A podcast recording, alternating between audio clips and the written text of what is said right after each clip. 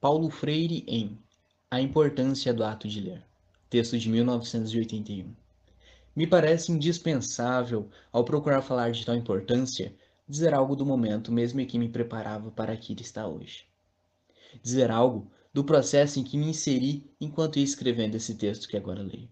Processo que envolveu a compreensão crítica do ato de ler, que não se esgotava na decodificação pura da palavra escrita ou da linguagem escrita, mas se antecipa e se alonga na inteligência do mundo.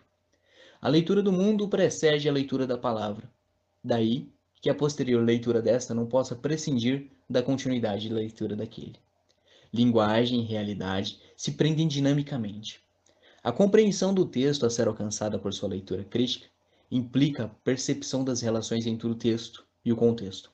Ao ensaiar e escrever sobre a importância do ato de ler, eu me senti levado, e até gostosamente, a reler momentos fundamentais de minha prática, guardados na memória desde minhas experiências mais remotas de minha infância, de minha adolescência, de minha mocidade, em que a compreensão crítica da importância do ato de ler se veio me constituindo.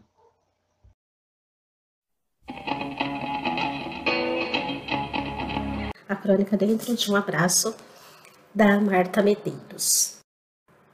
Dentro de um abraço. Onde é que você gostaria de estar agora, nesse exato momento? Fico pensando nos lugares paradisíacos onde já estive e que não me custaria nada reprisar. Num determinado restaurante de uma ilha grega, em diversas praias do Brasil e do mundo, na casa de bons amigos, em algum vilarejo europeu, no estrada bela e vazia, no meio de um show espetacular numa sala de cinema assistindo à estreia de um filme muito esperado e principalmente no meu quarto e na minha cama, que nenhum hotel cinco estrelas consegue superar. A intimidade da gente é irreproduzível. Posso também listar os lugares onde não gostaria de estar: num leito de hospital, numa fila de banco, numa reunião de condomínio, presa num elevador, em meio a um trânsito congestionado, numa cadeira de dentista. E então, somando os prós e os contras, as boas e más opções, onde afinal é o melhor lugar do mundo? Meu palpite: dentro de um abraço. Que lugar melhor para uma criança, para um idoso, para uma mulher apaixonada, para um adolescente com medo, para um doente, para alguém solitário. Dentro de um abraço é sempre quente, é sempre seguro. Dentro de um abraço não se ouve o tic-tac dos relógios e, se faltar luz, tanto melhor. Tudo o que você pensa e sofre dentro de um abraço se dissolve. Que lugar melhor para um recém-nascido, para um recém-chegado e para um recém-demitido, para um recém-contratado? Dentro de um abraço, nenhuma situação é incerta.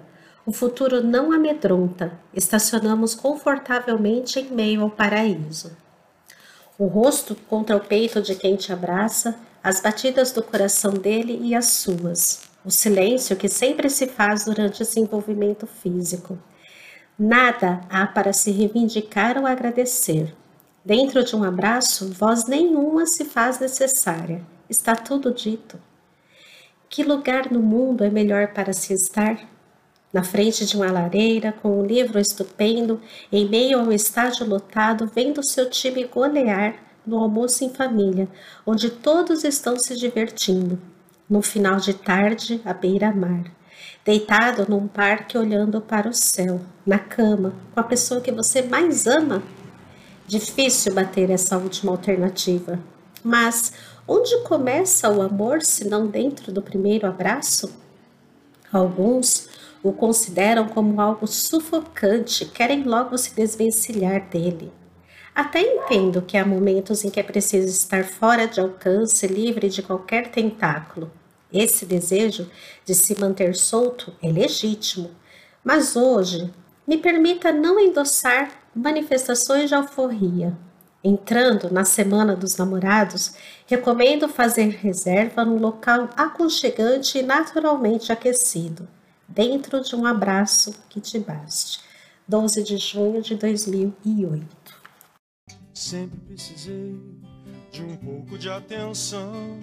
Acho que não sei quem sou, só sei do que não gosto. E desses dias tão estranhos, fica a poeira se escondendo pelos cantos. Eu sou o Cláudio. Eu sou Giovana Nascimento. E eu sou Carlos Alberto. Esse é o episódio fala de número 12, 14 de agosto de 2020. O tema de hoje é a importância da leitura.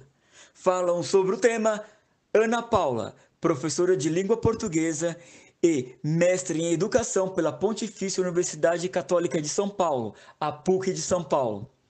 E o professor Gil, licenciado em letras pela Universidade Oswaldo Cruz. Eles são professores de nossa escola, a Escola Estadual Jardim Silvia II.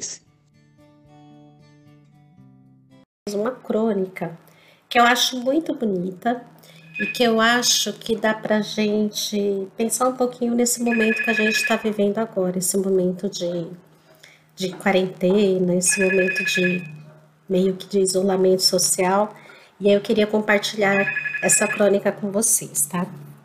É uma crônica escrita por uma, uma autora brasileira, o nome dela é Marta Medeiros, ela é do Rio Grande do Sul. Vocês não imaginam o orgulho que eu tenho danado de dizer que eu vou ler alguma coisa de um escritor ou de uma escritora brasileira ou brasileiro, né? Ela se chama Marta Medeiros. Essa crônica é de um livro dela, só de crônicas, chamado Feliz por Nada, e é um livro que eu amo demais. É, eu sempre gostei da Marta Medeiros, mas eu preciso contar para vocês como é que eu cheguei nesse livro aqui. Eu sempre gostei da Marta Medeiros, sempre gostei de crônicas, sempre gostei de livros e sempre compro livros sempre que né, pagamento deixa lá uma, um, umas moedinhas lá para a gente comprar livros. E aí eu lembro que já faz tempo isso, tá? Já, já deve fazer uns 10 anos, eu acho. Eu lembro que eu tinha visto esse livro em anúncios de livraria na internet, chama-se Feliz por Nada. E eu falei, ah, eu preciso comprar esse livro. Mas aí a gente primeiro olha, namora, vai juntando dinheirinho e vai vendo lá quando é que a gente pode comprar, né? Um dia, uma amiga minha chegou numa reunião comigo e mostrou esse livro para mim, na mão dela, assim. E a história de, dela ter chegado nesse livro foi a seguinte: ela teve que viajar às pressas para para ver o pai dela, que estava muito doente. O pai dela não morava aqui em São Paulo, não lembro exatamente qual estado que ele morava, e ela teve que viajar às pressas porque ele adoeceu. E ela foi desesperada, sozinha, lá no aeroporto, aguardando o horário do avião decolar. Decolar não, de chamarem, né? De fazer o check-in. E aí, ela passeando pelo aeroporto, tinha uma livraria, viu esse livro, comprou. Daí eu olhei para ela e falei assim: Nossa, você já leu esse livro, Eliana? Ela disse: Já, já li, ele é muito bom. Você conhece ele? Eu falei assim: Olha, conhecer eu não conheço porque eu não li ainda. Mas ele tá na minha lista lá de desejos para comprar, né? Esse livro. Aí ela pegou, falou assim: não toma, esse é seu. E dentro do livro ainda tinha umas páginas marcadas com a passagem da, da, do avião dela, da viagem que ela tinha feito, né? E ela pegou e me deu assim, do nada. E aí eu gosto, eu gosto muito desse livro, gosto dessa história, do jeito que eu ganhei esse livro, gosto desse livro, gosto da autora e gosto especialmente, dessa crônica que se chama Dentro de um Abraço. Professora Ana Paula, nós ouvimos a sua análise sobre a crônica Dentro de um Abraço, de Marta Medeiros, e também a sua leitura subjetiva. A primeira pergunta é: nesse momento de pandemia de Covid-19, se você tivesse que dar um abraço em algumas pessoas, agora, em quem você daria um abraço? Oi, gente, é legal estar aqui com vocês. Agradeço o convite, é, principalmente por falar sobre é, literatura, né? Sobre leituras, sobre livros, sobre escritores. Gosto bastante desse assunto e dividir um pouquinho com vocês é, uma experiência, né? Mais experiência sobre essas duas escritoras brasileiras, duas grandes escritoras brasileiras, a Marta Medeiros, a cronista do Rio Grande do Sul, e a Carolina Maria de Jesus, que é um ícone na literatura brasileira e que, infelizmente, muitos brasileiros ainda não conhecem e que precisam conhecer. Brasileiro, que é brasileiro, precisa saber quem foi Maria, Carolina Maria de Jesus. A gente precisa saber, porque a obra dela fala muito do brasileiro comum, e a gente precisa dessa representatividade dentro da literatura, não só dentro da literatura, como também dentro de todas as áreas é, da, das artes, que a gente vê na televisão, nos livros, nos teatros, nos palcos da vida. A gente precisa se enxergar dentro disso, para valorizar também, né? Talvez por isso que a gente fala, ah, brasileiro não lê, brasileiro não vai ao teatro, brasileiro não gosta de arte, brasileiro só gosta das modas, talvez por conta de faltas de representatividades. E aí, se a gente não enxerga essas representatividades, a gente deixa passar bastante coisas. Então, acho que é preciso vencer. Então, agradeço o convite de estar conversando com vocês sobre essa, essas duas, um pouquinho só sobre essas duas grandes mulheres na literatura. Paulo Freire continua. Há pouco tempo, com profunda emoção, visitei a casa onde nasci. Pisei o mesmo chão em que me pus de pé. Andei, corri, falei e aprendi a ler. O mesmo do primeiro mundo e que se deu minha compreensão pela leitura, que se fui lá fazendo, lá reencontrei algumas árvores de minha infância, reconheci-as sem dificuldade. Quase abracei os grossos troncos, os jovens troncos de minha infância. Então, uma saudade que eu costumo chamar de mansa, ou me envolveu cuidadosamente. Deixei a casa contente, com a alegria de quem reencontra gente querida. E aí na crônica da Marta Medeiros, ela fala pra gente que o melhor lugar do mundo é dentro de um abraço, que a gente pode ter o dinheiro que for, a gente pode estar na viagem mais maravilhosa desse mundo, que ainda o melhor lugar será dentro de um abraço.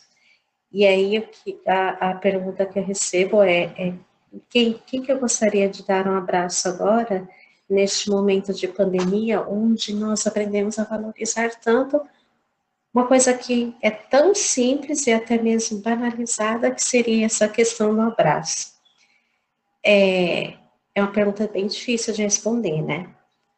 Eu, graças a Deus, nesse momento, de, a durante a pandemia inteira, pessoas que são importantíssimas na minha vida, como, por exemplo, a minha família, os mais próximos, meu pai, minha mãe, meu filho, meu neto, meus irmãos, uh, eles, eu, eu tenho tido contato até que constante com eles. Meu pai e minha mãe diariamente, porque a gente mora na mesma rua, eles têm uma certa idade, têm problemas de saúde e, e por morar na mesma rua, a gente se vê todos os dias e eu tenho, acabo meio que cuidando deles e eles também cuidando de mim, é, principalmente minha mãe. Então, assim, tô com eles sempre.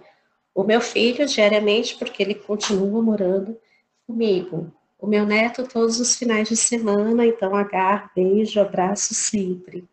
Um, mas tem, assim, umas pessoas que me fazem falta, algumas pessoas, é, por exemplo, meus colegas de trabalho. Tem pessoas que abraçava, chegava de manhã, seis horas da manhã, seis e pouco da manhã, encontrava com eles ou no trem, ou no escadão subindo para a escola, ou mesmo dentro da, da sala dos professores, um olhava para o outro com aquela cara de sono, e a gente, oi, bom dia, aquele desânimo, desânimo todo, mas acho que o fato da gente de um olhar para o outro, um se encontrar naquela situação de, é, mas estamos aqui para mais um dia para trabalhar, acho que um dava um, um apoiozinho meio que pequeno para o outro e para, vamos lá, eu subi a escada, a gente estava no quarto andar, vamos lá para o quinto andar.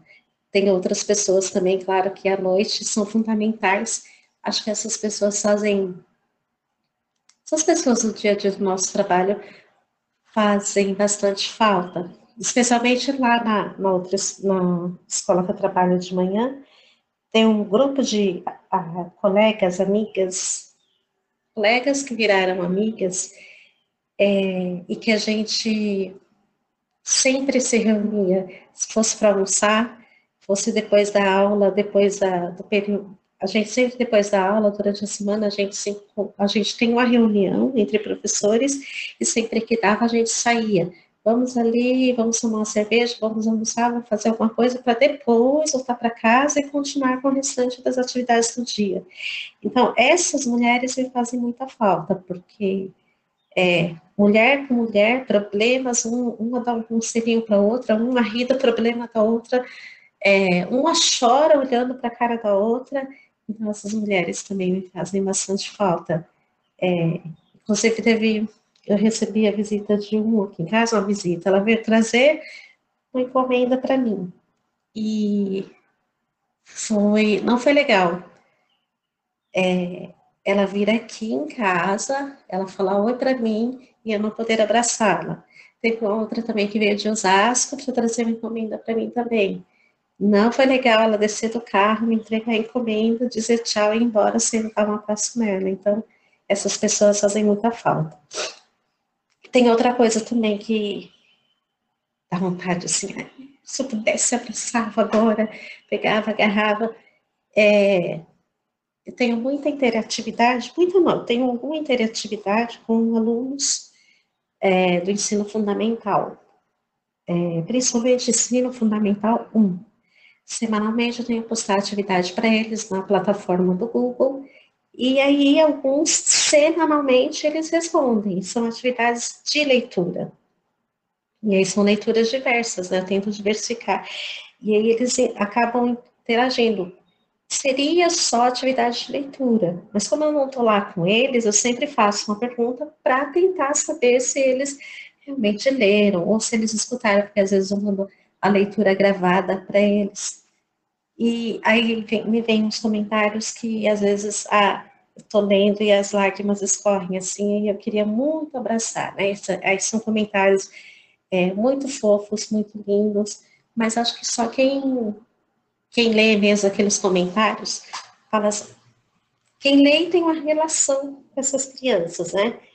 Porque se não tiver, se eu mostrar para vocês o comentário, talvez não faça tanto sentido. Então, é, acho que um abraço nessas pessoas, diante desses comentários que eu leio, faria bastante sentido.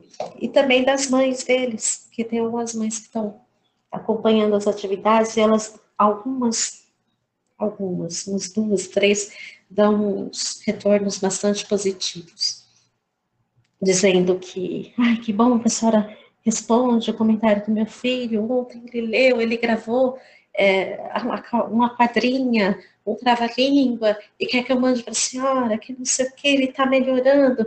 Ai, obrigada, que esse momento está sendo tão difícil. Então, acho que a gente vai construindo, mesmo sem querer, uma rede de apoio. E quando a gente tem esse retorno, quando a gente sabe que a gente está contribuindo com alguém, a gente tem vontade de abraçar, sim. E tem também é, os meus alunos do ensino médio, tem alguns que, claro que tem uns que a gente tem vontade de torcer o pescoço, que esses que somem da, das plataformas, que somem no WhatsApp, que você tem que ficar atrás cobrando, pelo amor de Deus, manda foto da sua atividade, pelo amor de Deus, interage nas plataformas, interage na aula, você assistiu a aula do CMST, mas tem uns que você vai atrás e você pergunta, e aí, o que está acontecendo? E aí a, adolescente, né, porque eles são jovens, eles já começam falando, professora, desculpa, está acontecendo isso, isso e aquilo. E aí você vê que a vida dele, você percebe por aquilo que ele está falando, que a vida dele não está fácil, que ele está passando por problemas, por cargas emocionais enormes, que ele não está conseguindo carregar sozinho, que ele está conseguindo enfrentar, que para mim, ou talvez para outras pessoas, você, ah, mas é besteira, frescura de adolescente, mas ele não está conseguindo levar sozinho. E aí, quando você escuta, eles não revelam muitas coisas, né? Mas quando você escuta um pouquinho, você já tem vontade de pegar e abraçar, mas a gente não pode. Primeiro, porque a gente não tem tanta intimidade assim. É, segundo, porque a gente está distante, a gente está nesse momento de pandemia mas quando a gente escuta essa, algumas histórias, quando a gente começa a, ter ciência de parte do sofrimento que eles estão tendo, sejam sofrimentos familiares é, ou emocionais. É, tem muito aluno passando por momento de depressão. Quando você se dá conta disso, você tem vontade de abraçar. E fora que abraçar é muito bom, né? Você encontrar pessoas de tempos e tempos atrás, você dá um abraço, é muito gostoso. Então, a gente tem vontade de abraçar bastante gente, né? Acho que é fundamental abraçar. Professora Ana Paula, na abertura do programa, nós ouvimos o estudante Carlos lendo A Importância do Ato de Ler, texto de Paulo Freire. Neste trecho, é destacada a frase que a leitura do mundo antecede a leitura da palavra. E ao ler esse texto, durante todo o escrito de Paulo Freire, a imaginação, ela é sempre, sempre mobilizada. Eu tenho duas perguntas. O que você destaca desse texto e por que ler é muito, muito importante para você? Nesse podcast seria a importância de ler, né? Uh, e eu acho que casa muito bem, né? A importância de ler com Paulo Freire. Primeiro que assim, a gente está conversando com uma comunidade é, do, de Francisco Murato, comunidade de Jardim Circo, comunidade que não é feita somente de professores, ela é feita de alunos, ela é feita de pais, ela é feita de pessoas comuns.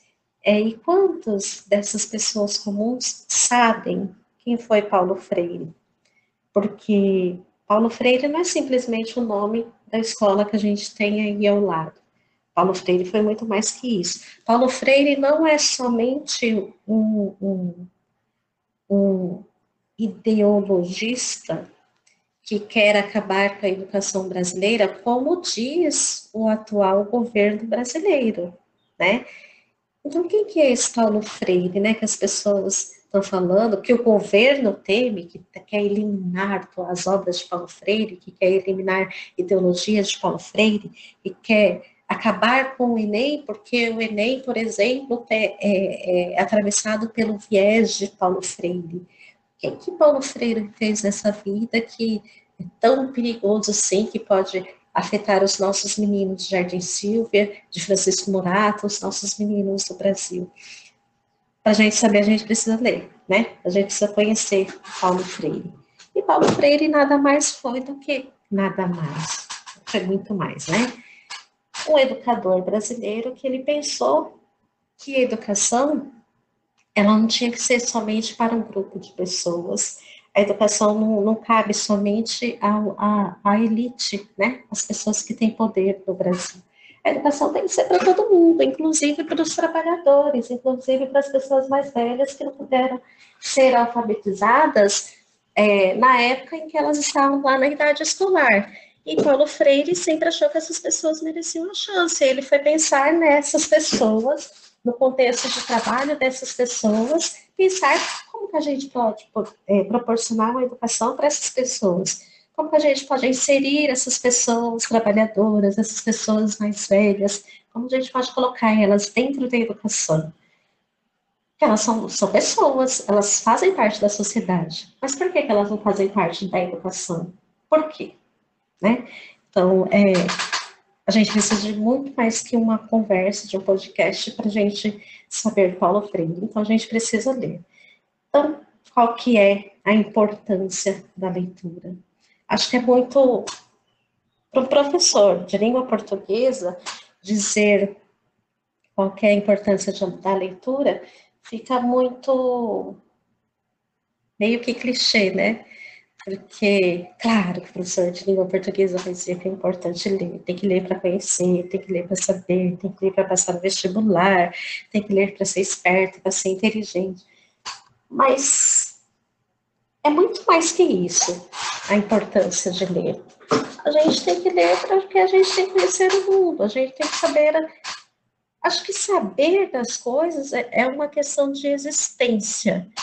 Se eu sei das coisas, eu existo. Se eu não sei, eu sou meio que alienada, tô meio que boiando aí pela, pela, pelo planeta, sabe? Aquela expressão que é um pouco antiga, mas é meio a gíria, eu tô meio que viajando na maionese. E o pior é que eu tô viajando na maionese e não sei. Ainda tô me achando, ah, eu tô legal, tô viajando na maionese, mas sou legal.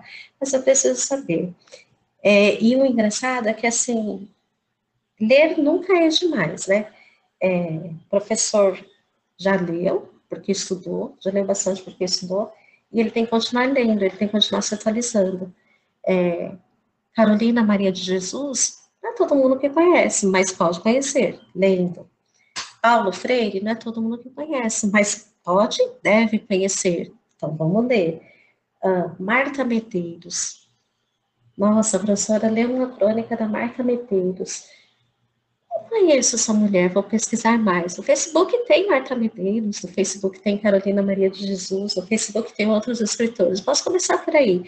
É, o que a gente não pode é criar uma briga né, de é, leitura, de achar que porque um, os adolescentes, principalmente, né, não estão com o livro na mão, estão apenas com o celular, é que eles não leem, não, não, não são leitores, né? a gente tem que aproveitar essa situação, tá com o celular na mão, tá, adoro o celular, então vamos ler também através do celular, vamos procurar a fonte de leitura através do celular. O que não dá é para você ficar só com o celular na mão o tempo inteiro, e aí quando vem uma proposta, você, é, vamos ler, por exemplo, o Diário de Bitita, né, vamos ler Quarto de Despejo, ai, eu detesto ler, como você detesta ler? Você tá com o celular 24 horas por dia, tá vendo só vídeo? Tá vendo só fotos? Quem vê as fotos do Instagram, quem vê as fotos do Facebook, não só vê as fotos, as fotos elas vêm acompanhadas das legendas. Você tem, tem uma contextualização ali que vai estar escrita, as pessoas precisam ler.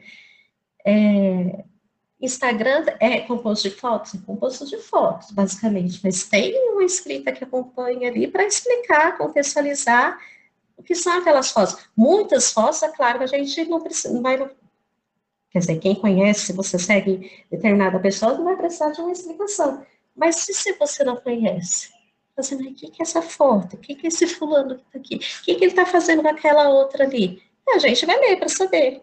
Então, a gente precisa é, lançar mão dessa, dessa atitude, desse comportamento que as pessoas têm agora, do celular, e, e tentar pegar disso, que é difícil, não é fácil, tá? Pegar disso para é, ampliar esse universo de leitura da rapaziada. Não é só da rapaziada, né? Que a gente, a gente, professor, a gente fala muito do, dos adolescentes, a gente fala muito dos alunos, só que esse vício de celular, para estar tá vendo filmes, vídeos, fotos, para estar tá sabendo da vida alheia, não é um hábito só de adolescentes, somente de jovens. É um hábito que está né, tá acompanhando aí as idades mais além ali do, do, do, da adolescência, está acompanhando isso, né? Eu, você, outros, todo mundo faz isso. Não é só adolescente. Aí a gente tem a mania de falar assim, o celular está estragando, a internet está estragando os adolescentes de hoje. Não só eles. Se tiver estragando, não são só eles, né? Tem uma uma leva considerável da população aí que está tá indo junto também do mesmo jeito. Então a gente está condenando coisas que nós também estamos fazendo. Então, acho que isso aí tem que ser repensado. E aí, quando eu falo assim que é, a leitura nunca, nunca, se, nunca se basta em si, ela é preciso sempre mais, é, é aquela coisa de, de que é, para um leitor, ele vai morrer lendo. É, tanto é que a gente tem exemplos de escritores que, para escrever, para continuar escrevendo, para continuar publicando livros, eles leem. Tem um, um escritor brasileiro, um cronista, inclusive, que gosta muito de esporte, chamado José Roberto Toreiro. Ele escreve muita crônica esportiva, é, que desde o primeiro dia do governo do Jair Bolsonaro, desde o primeiro dia do governo dele, ele escreve no Facebook um diário como se ele fosse o próprio Jair Bolsonaro.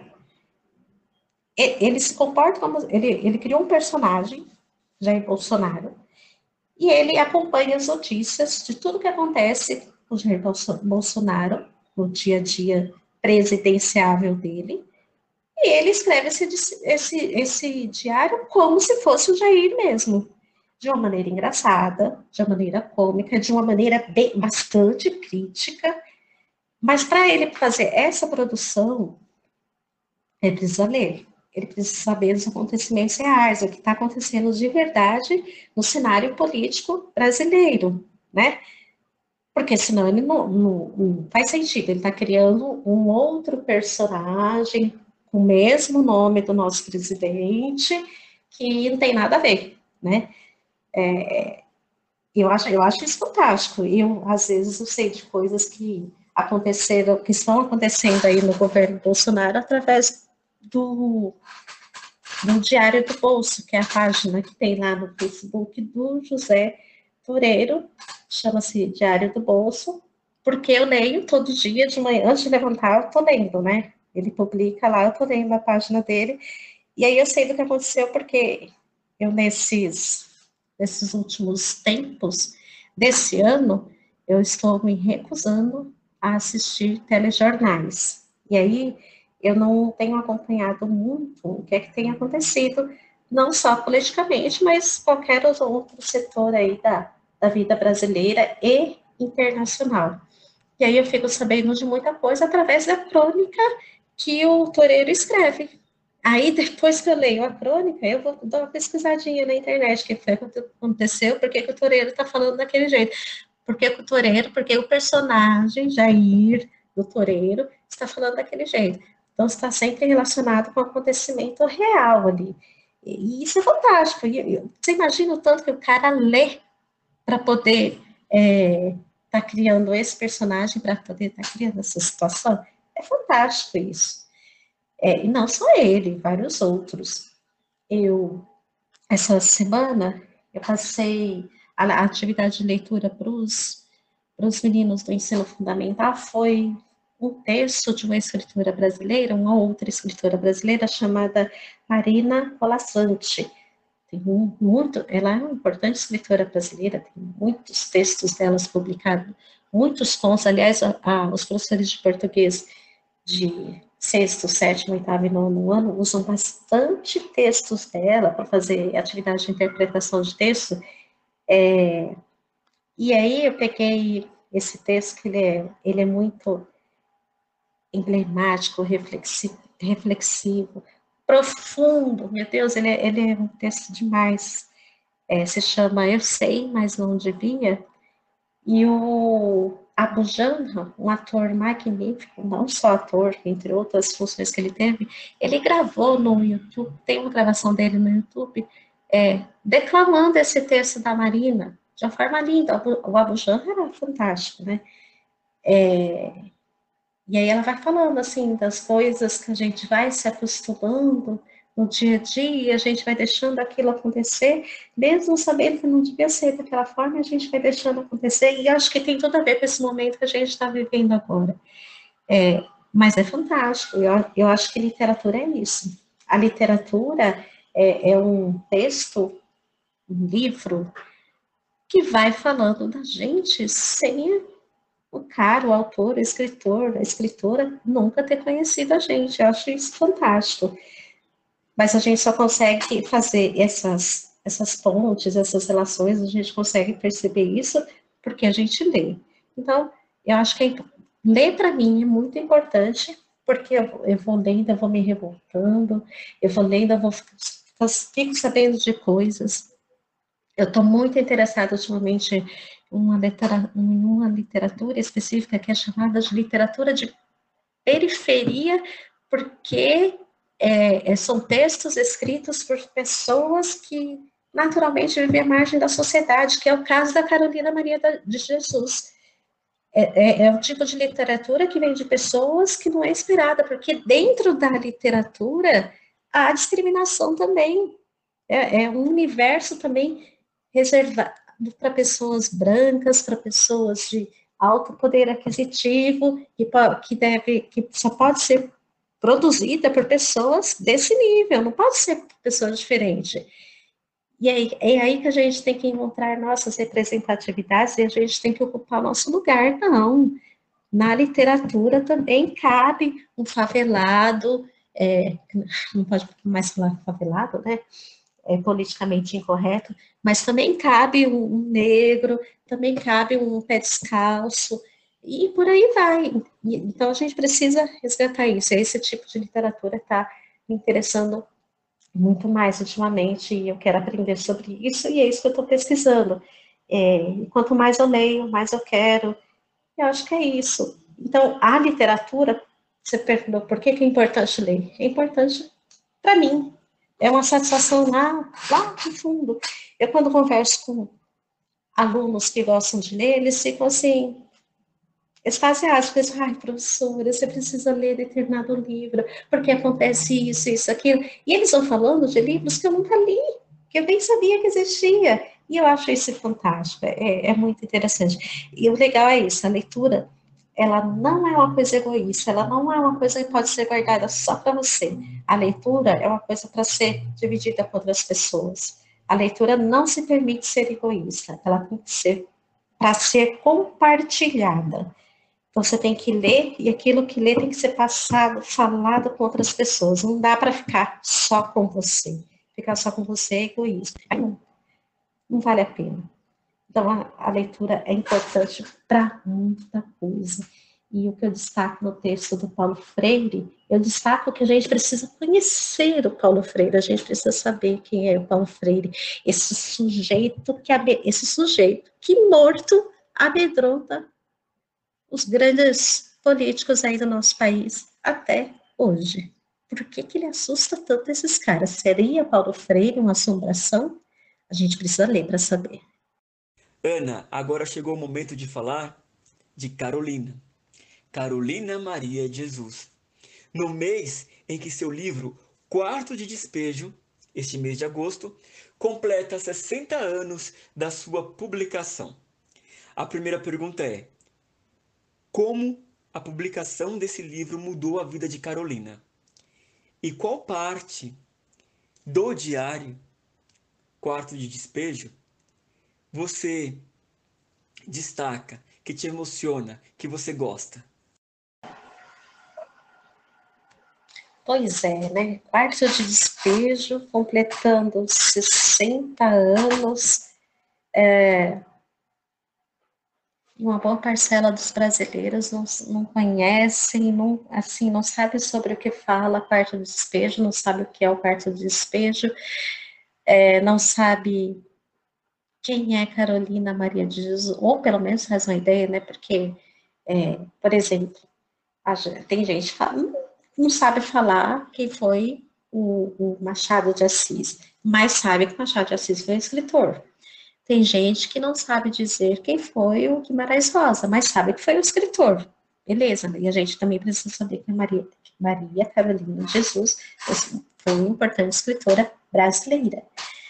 Uh, bom, e aí quem foi Carolina Maria de Jesus, né? Eu, eu fico, assim, meio que extasiada de falar da Carolina, porque quando eu conhecia é, Carolina, eu não conheci Carolina pessoalmente, claro, mas quando eu conheci Carolina, é, eu fiquei meio que bestificada, porque eu comecei a imaginar, assim, nossa, ali, no, no Jardim Canindé, ali, por volta do, nas proximidades ali do estádio da Portuguesa, e aí eu imaginava aquele cenário, porque eu conheço aquele território de passar pela Marginal Tietê, né? Aí, é, aí eu ficava imaginando, nossa, havia, havia uma favela ela morava ali, na favela, num barraco de, né, largado de qualquer jeito. Teve três filhos, um de cada pai, e sustentou os três filhos, né, a torta e a direita, né, sustentou aqueles três filhos, é, recolhendo papel, recolhendo lixo, como possível a gente ver tantas pessoas no centro aqui de Francisco Morato, ou nas ruas de Francisco Morato, nas ruas de São Paulo, nas ruas de tantos outros lugares que a gente passa, que a gente vê aquelas pessoas puxando aquelas carrocinhas com, com cheio de papelão dentro, cheio de de outros trecos dentro. E aí você pensar que uma pessoa que é, lá recolhendo as coisas, um dos interesses maiores dela é recolher livros, cadernos e fazer, pegar esses cadernos e começar a registrar sua vida, escrever a vida dela. E, e escrever como? Pensa, uma pessoa que teve um ano e meio de escola, só foi para a escola durante um ano e meio da vida dela. Ou seja, o nível de alfabetização dessa pessoa que frequentou a escola durante um ano e meio é o nível básico do básico. E aí, para uma pessoa que só aprendeu o basiquinho do basiquinho escrever, se interessar por escrever, gente, isso é fantástico demais. Uma pessoa que aprendeu só esse basiquinho do basiquinho, se interessar por ler, isso é fantástico demais. É, e assim, nessa vida toda dela, um, um, é, uma das coisas, o que persegue ela nessa vida ali na, na, na favela do Carindé, o que mais persegue ela é a fome, né? A preocupação, ela dormia, quando ela dormia, ela acordava e ela só pensava o que eu vou ter para comer e dar para os meus filhos comerem hoje. E Aí você pergunta para mim qual, qual a, a, a, passagem que mais te emociona, né? Tem várias passagens, não dá para citar, mas acho que todas as vezes que, que no livro Carta de Despejo a Carolina fala que não tinha o que comer, que a criança estava chorando de fome, ela fala muito da Vera Eunice, e a, é, a Vera Eunice hoje em dia, é, ela ainda é viva, né? Vera Eunice é professora da rede estadual, se eu não me engano, professora de língua portuguesa até, e ela, ela ficava desesperada porque a criança chorava de fome, as crianças choravam de fome, e a Vera Eunice acho que era a mais nova, né? Toda vez que no, no relato dela, ela fala dessa impossibilidade de dar algo para as crianças para as crianças comerem, isso é de descer as lágrimas, né? De cortar o coração. Porque você imagina isso? Você imagina ter uma criança na sua casa chorando de fome e você não tem o que comer?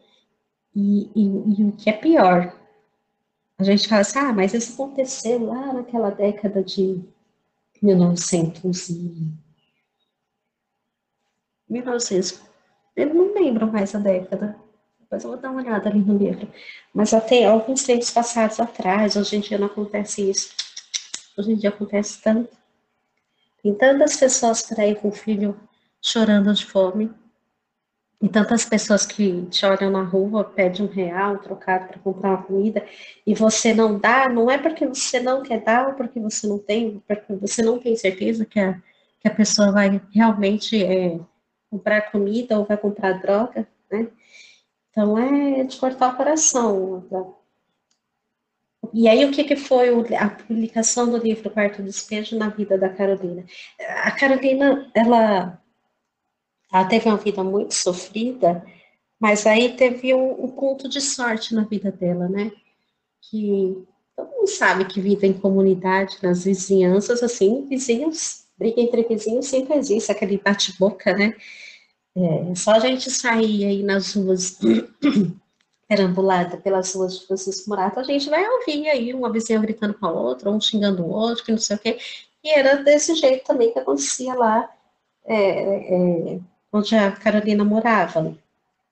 E num desses bate-boca, sempre que quando acontecia esse bate-boca, por ela ter esse hábito de, de escrever, né, ela fazia o diário do que acontecia lá na vida dela, por ela ter esse hábito, ela, ela pegava, quando acontecia essas brigas, e ela começava a ameaçar os vizinhos, né? Olha, você vai ver que eu vou te colocar no meu livro, as pessoas vão saber o tanto você é pilantra, o tanto que é sem vergonha, não sei o quê.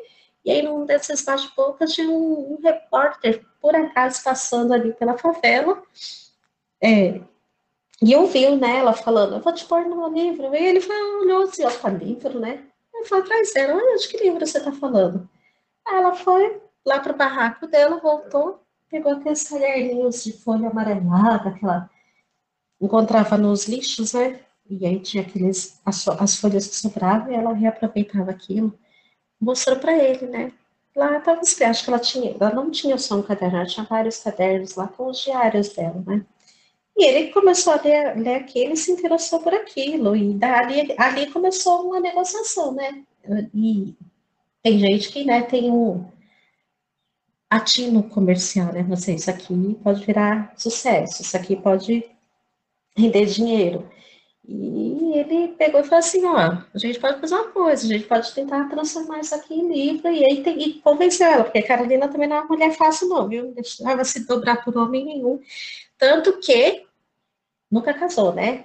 Três filhos, cada um de pai diferente, mas nunca se juntou com homem porque não queria ser dobrada por nenhum homem. É o que ela dizia sempre, isso fica muito evidente lá no, no Diário de, de Bitita também, no, quarto de despejo e Diário de Bitita.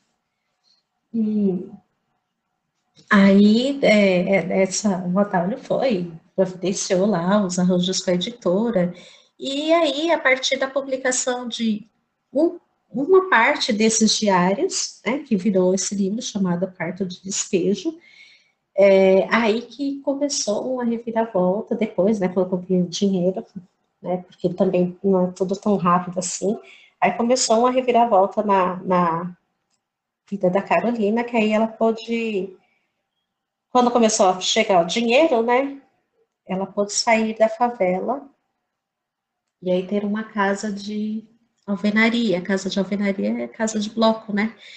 E tanto que virou depois outro livro chamado Casa de Alvenaria. Uh, então, o que o livro representou na vida dela? Acho que foi esse livro, Quarto de Despejo, que despontou para o, o, sucesso, mas que não foi uma coisa assim tão rápida e tão fácil, não, porque aqui no Brasil, o pessoal veio torcer o nariz para ela, como torce até hoje para qualquer pessoa de classes desfavorecidas que tentam adentrar esse mundo. Fazer, assim, não, eu tenho o que escrever, eu tenho que contar minha, minha escrita tem, tem, tem potência e eu quero mostrar para as pessoas. Não é fácil para eles. É só vocês procurarem caso de. Tem um escritor chamado, novinho ele, chamado Giovanni, Giovanni Martins, escreveu um livro aí, publicou um livro chamado Sol na Cabeça. A gente tem um escritor de São Paulo, da, da, da Zona Leste, chamado chamado não, apelidado Sacolinha, mas na, no, na, na, capa o autor é Sacolinha, o nome dele é Aristeu, Aridemes, eu anotei, eu anotei aqui, mas eu não vou achar o nome dele agora. É, tem vários outros, sempre que esse pessoal começa, se arrisca, não é tão fácil não, as pessoas tentam é, é, barrar de qualquer jeito. Tanto é que eles são enquadrados num tipo de literatura chamado literatura periférica. Não é literatura só, é literatura periférica, ou literatura marginalizada. São aquelas pessoas são, sabe, que vivem à margem da sociedade. Então, elas são meio que deixadas de lado, meio que de, elas são meio não, elas são descriminaliz, descriminalizadas, elas são humilhadas mesmo. Né? Carolina, quem é Carolina? A escritorinha pé de chinelo. A escritorinha pé de chinelo começou a fazer sucesso fora do Brasil para depois fazer sucesso no Brasil. E aí ela tem livro publicado em vários países para depois ser publicado no Brasil. Então, a publicação de Parto de Despejo, que completou nesse mês 60 anos, foi uma reviravolta na vida dela, né?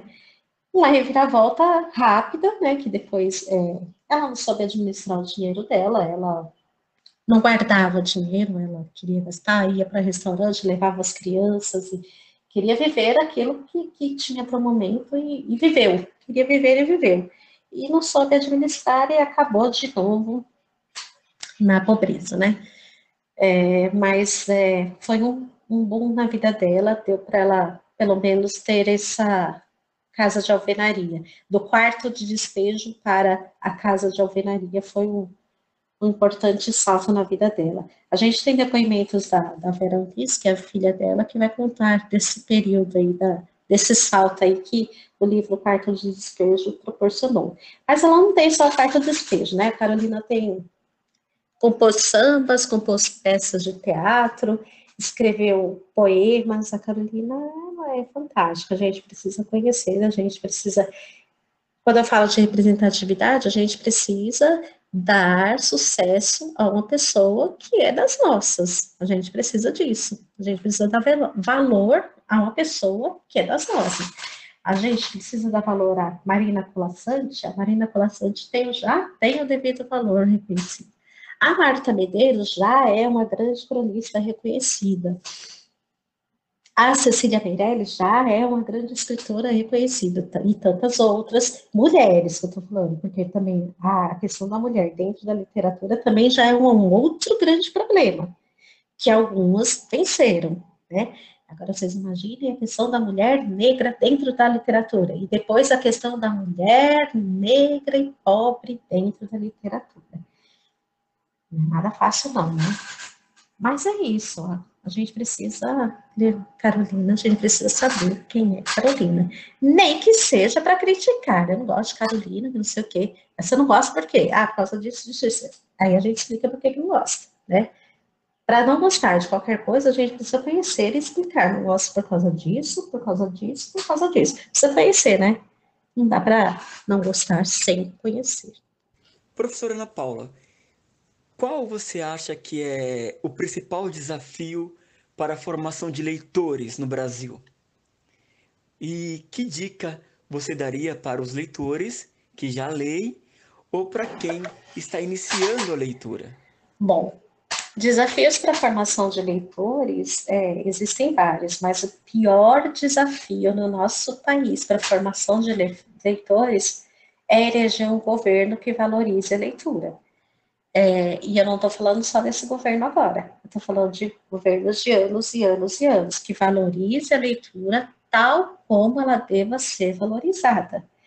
A leitura, ela deve estar presente na, na vida da, do cidadão desde o momento que, ela, que, o cidadão é concebido, desde o momento que a mãe sabe que está grávida, o, o, governo tem que dar de, de livro lá para a mãe ler, para a criança, desde que a criança está lá na barriga. Quando nasce, tem, tem que ter mais leitura, tem, a criança tem que nascer imersa no mundo dos livros. Você sabe por que a gente tem muita gente que fala, eu não gosto de ler, porque ela não nasceu imersa no mundo de livros. Você sabe por que o grau de letramento das nossas crianças é, é, é raso, é bem raso? Porque ela não nasceu nesse universo de livros. E se ela não nasceu nesse universo de livros, e se o acesso dela a esse, a esse universo de livros é complicado, esse grau de letramento ele nunca vai ascender. Ele vai estar sempre estar ali raso, sempre por baixo.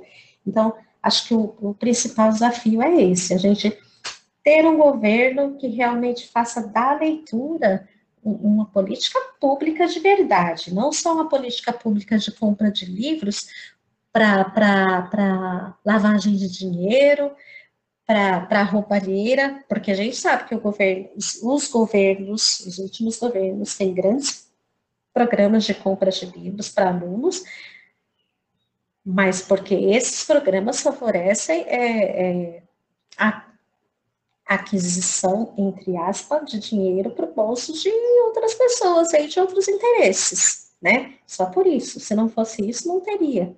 E aí parece que é porque não está mais favorecendo determinadas pessoas, esses programas estão sendo diminuídos. A gente tem um, um, uma pessoa agora no governo que está querendo colocar mais impostos sobre os livros. Gente, quanto é o salário mínimo no nosso país? Quanto custa, em média, um livro de literatura no nosso país? Quando você recebe o seu salário mínimo, você vai pensar primeiro em comprar comida ou você vai primeiro pensar em comprar livros? Gente, o livro é o último da nossa lista de, de, de, de prioridades. Não, não seria nem prioridade se você é uma pessoa dependente de salários mínimos. Não estou falando só de um salário mínimo, estou falando de salários mínimos. Se você recebe dois, três salário mínimo. salários mínimos, tá? Então, no Brasil, eu não sei qual, qual é o valor do livro em outros países, mas no Brasil, considerando a pobreza da nossa população, considerando a escassez de emprego para grande parte da população, o livro é caro. E aí, a gente tem agora um governo que traz um, um, um ministro, ou sei lá o que que é, porque eu estou tô me negando a acompanhar essas notícias, mas as notícias acabam chegando, que quer pôr mais taxas sobre os livros. Quem comprava livro vai ter que comprar um livro por ano, ou meio livro por ano, né? Então, como é que fica essa situação? Então, o grande desafio da formação de leitores é essa. O governo precisa levar a sério o seu país, o governo precisa investir na cultura do seu país. Se a gente não tiver isso, a coisa desanda, ou, ou seja, a coisa já está desandada. E para a gente conseguir isso, a gente precisa de um povo que queira, um povo que queira sair da mesmice. É, a gente nasceu assim, mas a gente não precisa continuar sendo assim. A gente pode ser diferente. É, lembra do determinismo? Né? A gente não existe isso. A gente não tem que ficar nisso. A gente não tem que reproduzir isso, né? A gente não tem que deixar essa coisa do determinismo permanecer na nossa vida, né? A gente tem que mudar, a gente tem que dar um rumo para a nossa vida. E a gente precisa querer, né? Então a gente precisa querer conhecer. Vamos trazer um Paulo Freire, vamos trazer a Carolina, vamos trazer a Marta Medeiros, a Marina Colassante, o Sacolinha e tantos outros para as nossas vidas, pra, porque é só quanto mais conhecimento a gente tiver, melhor a gente vai escolher esses caras que estão aí governando a gente. E se a gente escolher melhor, é capaz que eles comecem a pensar melhor nas políticas públicas de leitura do nosso país. Então, desafio, desafio maior que a gente tem é esse. A gente tem outros desafios, mas a gente sempre vai lidar com eles, né? Interesse, desinteresse, é, celular, internet. Uh, é, a gente costuma ouvir muito de alunos, crianças e adolescentes, ah, eu não gosto de ver, eu não gosto de eu, e eu rebato sempre essa ideia. Não é que você não gosta de ler, você ainda não encontrou, você não sabe qual é a sua área de interesse na leitura. Quando você encontrar a sua área de interesse, você vai falar assim, eu só gosto de ler isso. E aí, depois que você falar, eu só gosto de ler isso, você só gosta de ler isso porque você só leu isso. Mas se você ler um outro tipo, e esse outro tipo de leitura? Então, a gente precisa ser iniciado nessas práticas de leitura. E a gente precisa se permitir também, né? Se a gente não se permitir, mas o desafio maior é isso: políticas públicas de leitura sérias, governos sérios, que valorizem realmente a, a leitura e a cultura do nosso país. Esse é o maior desafio, né? É, e que dicas que eu tenho para os leitores iniciantes? Quem começou a ler, gente, não para mais, continua lendo. E vai lendo. E quem não começou, começa. Não lê só porque a professora pediu, não. Quando a gente lê só porque a professora pediu, é tão chato. Mas é tão chato. A gente começa a ler, a palavra vai entrando na nossa cabeça e vai saindo, vai entrando, vai saindo, vai entrando, vai saindo. Quando você termina de ler uma página, você não entendi nada disso aqui. Claro que não entendeu. Só lendo por obrigação. Para de ler por obrigação. Começa a ler porque você quer. É, Pense no, no, Tenta captar qualquer coisa que o professor ou que qualquer outra pessoa falou sobre determinado livro. É, ah, tem um livro do. Por exemplo, o livro do Sacolinha, o último que eu li. O título é Entre Amar e Morrer, eu escolho sofrer. Eu escolhi esse livro exatamente pelo título. Olha o título bonitinho. Entre Amar e Morrer, eu escolho sofrer. Então, você vai ler esse livro, eu gostei do título. Depois eu descobri, né, lendo o livro, que o título não tem muito a ver com, com o conto, né? Aliás, o, o, título é Entre Amar e Morrer, eu escolho sofrer. Aí o subtítulo, um conto da pandemia. Ah, o, o, livro tem mais a ver sobre o subtítulo, não o título, né?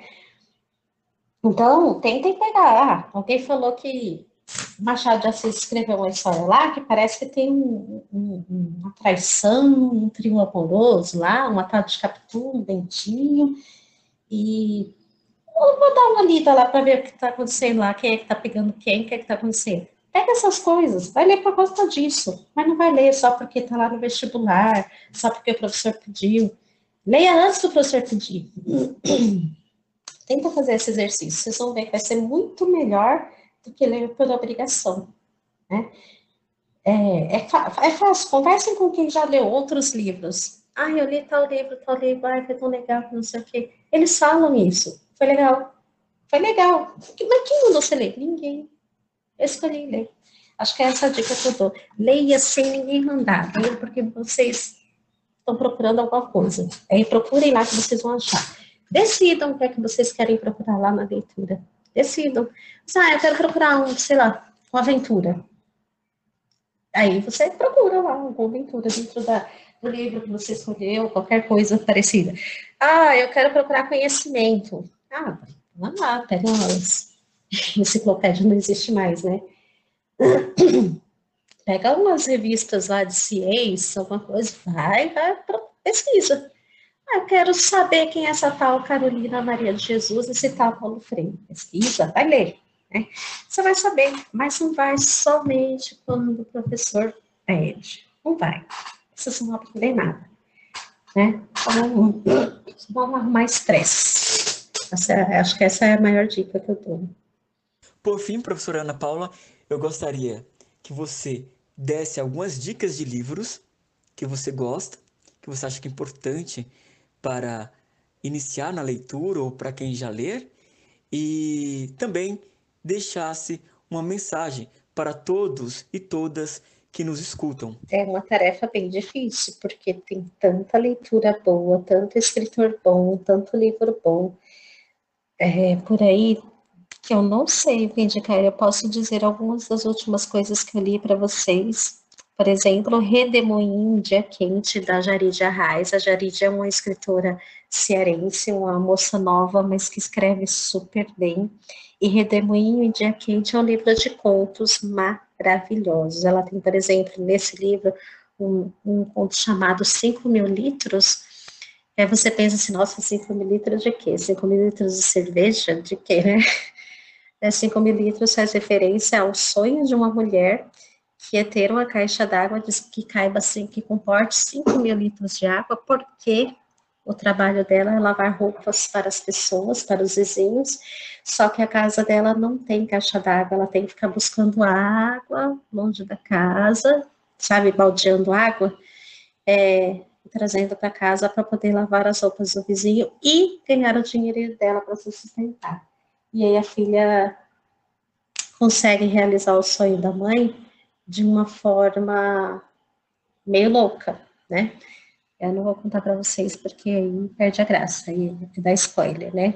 Tem também um, um outro conto nesse livro que eu li, eu li para os alunos esse ano, consegui nas aulas presenciais, chamado Gesso. Gesso, esse título faz referência a, a uma santa, sabe, santa imagens de, de igreja santa, uh, uma imagem de gesso. E, mas, enfim, a, a, embora pareça um ponto religioso, não é um ponto religioso. É um ponto sobre uma relação abusiva entre um homem e uma mulher, e você pega a raiva dos dois, a mulher por se permitir passar por tal situação e o homem por fazer o que faz, né?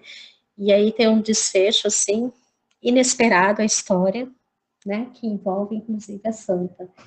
Uh, eu indicaria para vocês os livros da Carolina Maria de Jesus, né? Diário de Bitita, gente. Para quem quiser estudar a história do Brasil, Diário de Bitita é fantástico. Diário de Bitita passa assim, ela, ela faz uma análise da história do Brasil relacionada com a vida dela. E o mais interessante é que assim, Diário de Bitita são relatos de memória da Carolina desde que ela tinha cinco anos de idade. Agora, vocês pensam uma pessoa, uma criança com cinco anos de idade, ela tinha uma consciência política, uma consciência de, de cidadão tão grande, mas tão grande que é de se admirar. Acho que é um. Acho que se a gente lê o livro Diário de Bitita, pensando o tempo todo, gente, mas aqui tem memória de uma criança de cinco anos, a gente fala assim, essa, essa, essa menina já era emancipada, essa menina já era empoderada, essa menina já, já tinha rumo na vida, ela já sabia o que queria, né? Mas infelizmente a vida dela toma outros rumos, né? Leiam Marta Medeiros, né, o livro Feliz por Nada, que foi indicada aí com essa crônica dentro de um abraço, as crônicas da Marta Medeiros são deliciosas, são maravilhosas. Leiam Marina Colassante, ela tem ela tem vários, vários textos, em, principalmente livros didáticos, né? Porque os professores adoram acabar os textos, os textos dos escritores, transformando, transformando eles em atividades para responder perguntas, achar o artigo definido e por aí vai, né? Mas leiam, não pensando nisso, pensando só na história. Uh, deixa eu ver quem mais. Eu li recentemente Tamar Vieira Júnior, Torturado, que é um livro que ganhou vários prêmios, lançado em 2019, ganhou vários prêmios, que é um romance é, do sertão nordestino maravilhoso, fantástico, vai contar a história de duas irmãs que tem um acontecimento assim na vida delas que muda para sempre o destino delas, separa e também une o destino das duas, né, de formas inusitadas mas é fantástico também. Vocês podem perceber que eu adoro romances, né?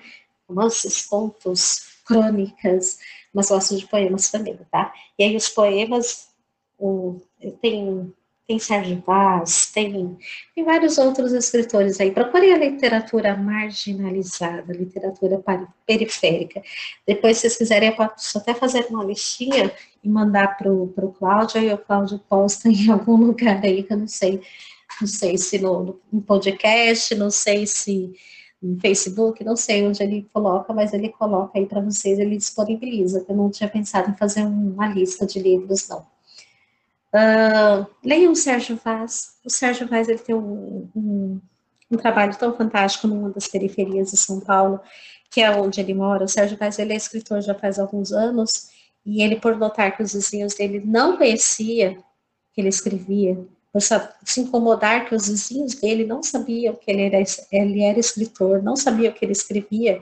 Outras pessoas de longe sabiam e os vizinhos não. Ele começou um movimento dentro de um bar, uma reunião dentro de um bar, uh, para ler para os vizinhos os poemas, os contos, né, que ele fazia. E esse movimento foi aumentando, aumentando. Hoje, é, esse bar, às terças-feiras, hoje não por conta da pandemia, né, mas às terças-feiras à noite várias pessoas se reúnem lá nesse bar, lá na Zona Sul, um dos lugares considerados mais perigosos da Zona Sul de São Paulo.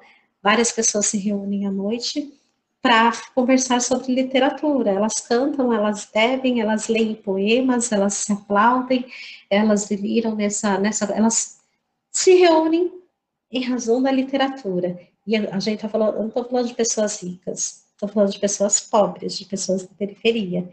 E isso é tão fantástico, gente. Vocês já imaginaram isso? Já imaginaram a gente pegar um barzinho aí, um botequinho no Jardim Silvia, a gente é, combinar de, sei lá, quarta-feira à noite. Vamos lá, todo, mundo lá para o botequinho aí com o seu Zé aí na frente da escola. Vamos, a gente até bebe umas vintinhas, mas vamos, vamos falar sobre literatura. Vamos declamar poemas, o poema que eu fiz ou o poema que eu li, e é isso que essas pessoas fazem lá. E o movimento cresceu tanto lá nesse bar que até é, eles, eles têm uma, uma cooperativa agora chamada Cooperifa, que é bem bacana também. Mas essa história do bar eu acho fantástica. Acho fantástica, é uma ideia maravilhosa que acho que tem que ser copiado, tem que ser levado para os outros, e é de pessoas comuns, né? Pessoas comuns lendo para pessoas comuns, lendo produções próprias, produções alheias e por aí vai. Eu acho isso maravilhoso. Então, leia o Sérgio Vaz. E o Sérgio Vaz, ele tem uma, uma coisa de que ele escreve lindamente, escolhe as palavras lindamente e de um jeito que, assim, encanta, gente. Ele sabe usar as palavras de um jeito encantador. E não é daquele jeito que afasta a gente, não, viu? Daquelas palavras rebuscadas, isso aqui. Um jeito bem maneiro, vocês vão gostar do Sérgio Vaz. E vários outros aí da literatura periférica, o Sacolinha, acho que eu já falei dele. Sacolinha não tem só um livro, não, ele tem vários, mas eu só conheci dois, um de contos, que é o Dente de Leão, e esse, esse romance, que é o Entre Amar e Morrer, eu escolho Sofrer, um conto da pandemia. É um livro bem curtinho, esse conto da pandemia. Bacana também, que vai é bem crítico, né? Ele acaba com esse momento, acaba, ele detona esse momento atual que nós estamos, é, ele critica mesmo algumas, algumas situações bem reais desse momento e, e deslancha aí o, o ponto dele mas é bacana. Ah, ai, gente, tem tantos outros, eu não sei de, de quem mais falar. Mas, assim, procurem ler, procurem coisas, interesses de vocês, coisas que vocês gostem. E, e assim, tem um, um escritor, ele não é brasileiro, se eu não me engano, ele é francês, chamado Daniel Pernac. Ele escreveu um livro chamado Como um Romance. E nesse livro, tem um capítulo que se chama hum, Direitos do Leitor. Bom, o Daniel Pinac, ele, nesse livro chamado Como um Romance, ele tem um capítulo, capítulo 4 do livro, ele coloca lá direitos imprescritíveis do leitor. E aí ele enumera, ele coloca lá 10 direitos do leitor. E esses 10 direitos, eles são fantásticos. Direito de não ler, o direito de pular páginas, o direito de não terminar um livro, o direito de reler, o direito de ler qualquer coisa, uh, o direito ao bovarismo, doença textualmente transmissível, o direito de ler em qualquer lugar, o direito de ler uma frase aqui outra ali, o direito de ler em voz alta, o direito de calar. Acho que, considerando isso, vocês podem procurar o que vocês quiserem aí para ler. E aí eu indico, indico para vocês é, outras, algumas, né, indicações, tem várias, mas tem uma escritora brasileira chamada Adriana Falcão, que ela inclusive era, colabora com várias coisas, vários roteiros lá da Rede Globo, como por exemplo, aquele seriado lá, Grande Família, ela escrevia alguns capítulos lá. E aí a Adriana Falcão tem vários livros publicados, mas aí eu digo dois, três, por aí vai. Mas tem assim, procura-se um amor, é um dos livros. Não, não, não é Procuração Amor. É, é um livro também, mas não era isso que eu ia indicar. O que eu ia indicar era Queria Ver Você Feliz. Queria Ver Você Feliz é a história do pai e da mãe da Adriana Falcão. É que ela recupera a história deles, depois que eles morreram, através de um baú de cartas que eles trocavam entre eles. Isso lá desde o começo da, começo da vida dois deles até o final da vida deles, né? A vida deles nunca foi fácil entre eles, mas tinha um amor muito grande e que permaneceu entre eles, o que ligou eles do começo ao final foi esse amor. E esse amor está muito expresso nessas cartas que eles trocaram durante a vida toda. Aí a Adriana pega essas cartas e recupera a história deles, transformar, colocada nesse livro por conta dessas cartas. É, a história deles é demais, é fantástica, é emocionante, é de chorar em algumas partes, é de você querer pegar os personagens no colo, falar assim, vem cá, te dá um abraço, calma, respira, não é assim. Principalmente a mãe dela. Bom, é, tem um outro livro dela chamado Doido da Garrafa, que é um livro de contos. Esse título é fantástico, eu acho demais, e é o título de um dos contos que está lá dentro do livro. E acho que quem lê esse conto, qualquer pessoa que lê, acho que pode se identificar com esse personagem apresentado nesse conto. Eu me identifico. Acho que qualquer pessoa pode se identificar, porque todo mundo tem as suas loucuras e a gente nem chama mais de loucuras de tão acostumados que a gente está com elas, né? As nossas esquisitices, né? Assim como o doido da garrafa tinha. A Adriana Falcão, ela tem também um... Ela escreve ela gosta de escrever de maneira assim, bem poética, né? Mas tem, ela tem dois livros que ela brinca com palavras, brinca de fazer definição, brinca de fazer dicionários. Um chama-se Pequeno Dicionário de Palavras ao Vento. E aí ela faz como se fosse um dicionário mesmo, vai pegando as palavras e vai coloca a palavra e coloca a definição na frente. Mas ela é a definição é que vale a pena ler, porque são definições poéticas, fantásticas, lindas, maravilhosas. E ela faz quase que a mesma coisa no outro livro infantil que ela tem chamado Mania de Explicação. E aí, Mania de Explicação são menos palavras, mas um livro maravilhosamente ilustrado e ela vai brincando com as palavrinhas e vai colocando lá as definições. É fantástico, fantástico, fantástico, fantástico. Eu indicaria também para vocês um outro poema, ah, um outro poema, não, um outro livro, chamado Querem Nos Calar, Poemas para Serem Lidos lido em Voz Alta. É um compilado de poemas de escritoras marginalizadas, organizados por uma outra escritora chamada Mel Duarte, e, e o, tema, os temas desses poemas são temas do cotidiano de sofrimento de várias pessoas marginalizadas, né? Um dos, um dos poemas que me marcou bastante nesse livro chama-se Tiros, né? É, e aí, como o próprio título diz, ao final do, do, da leitura você fica sem, sem reação, como o próprio título sugere, né? Você fica, né? Tipo, como se você tivesse levado um tiro mesmo. Tão impactante que é o conteúdo daquele poema.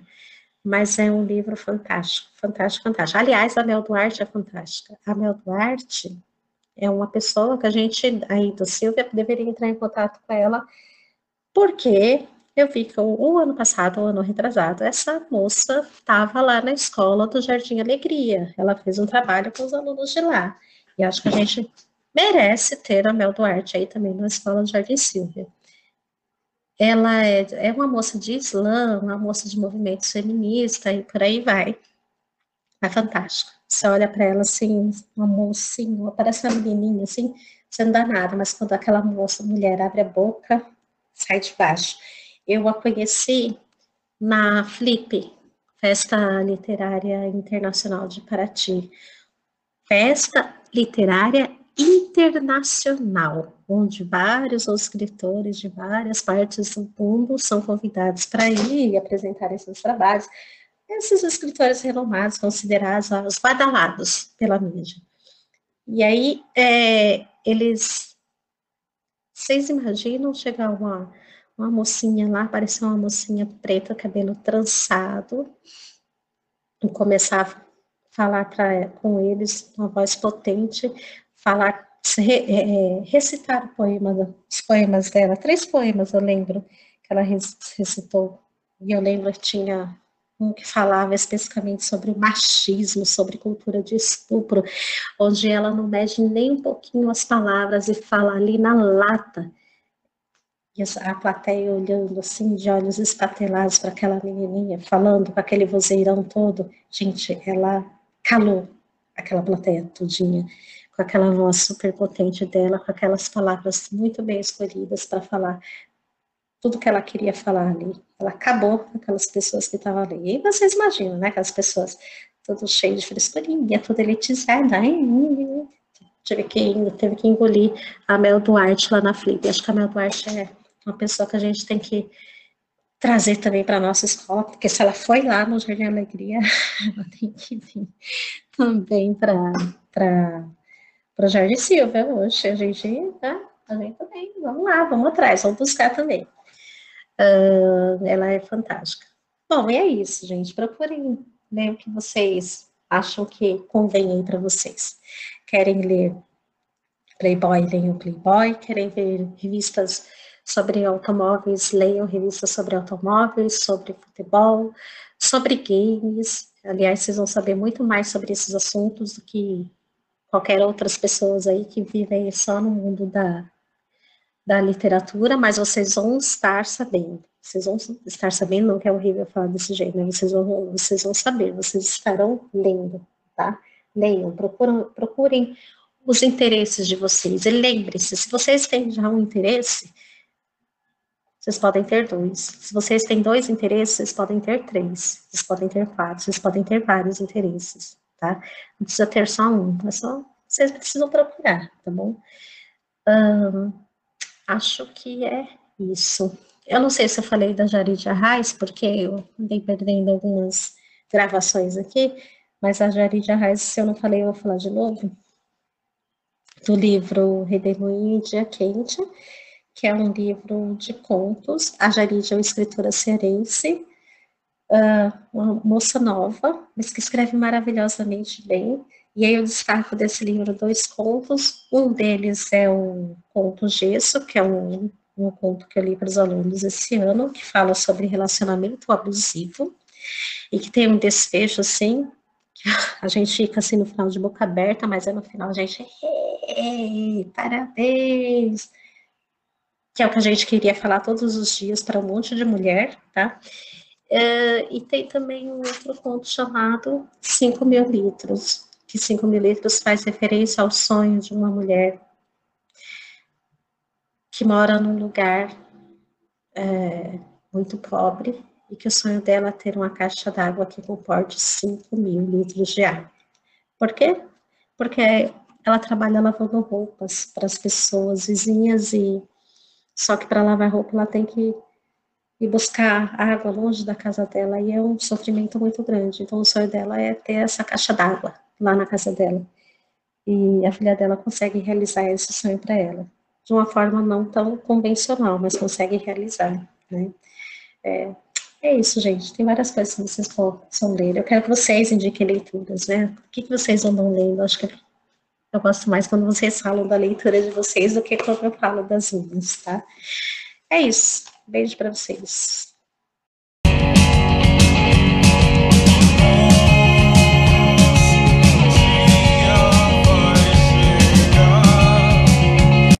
Professor Gil, seja bem-vindo ao Fala e obrigado também por aceitar o convite para falar sobre a importância da leitura e sobre música.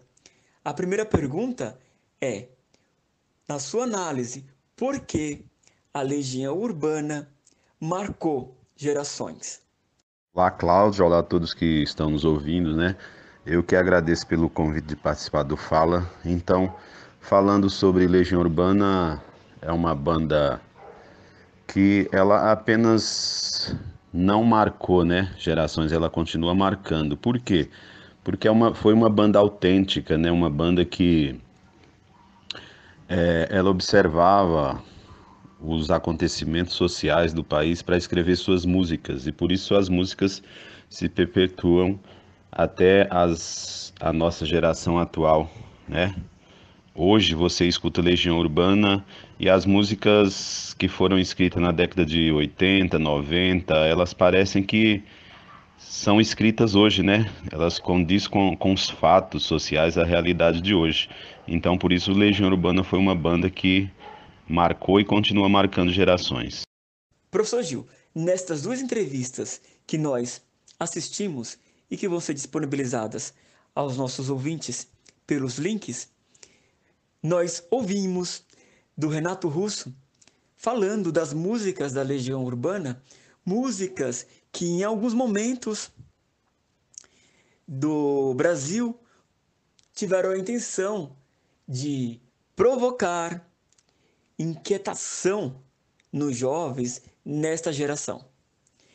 E também o lado intimista da música de Renato Russo e da Legião Urbana.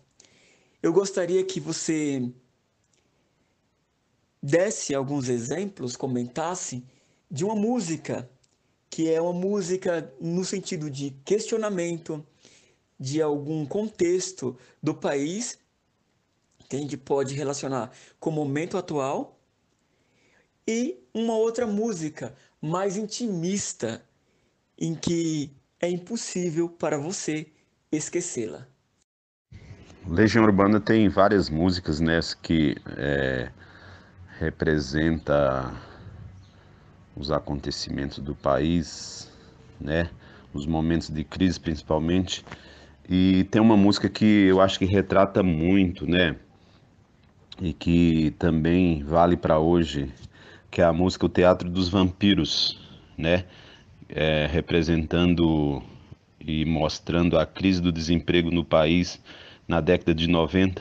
Né? Quando você escuta essa música, também parece que você está ouvindo é, a atualidade. O que acontece no Brasil hoje é um grande desemprego, né?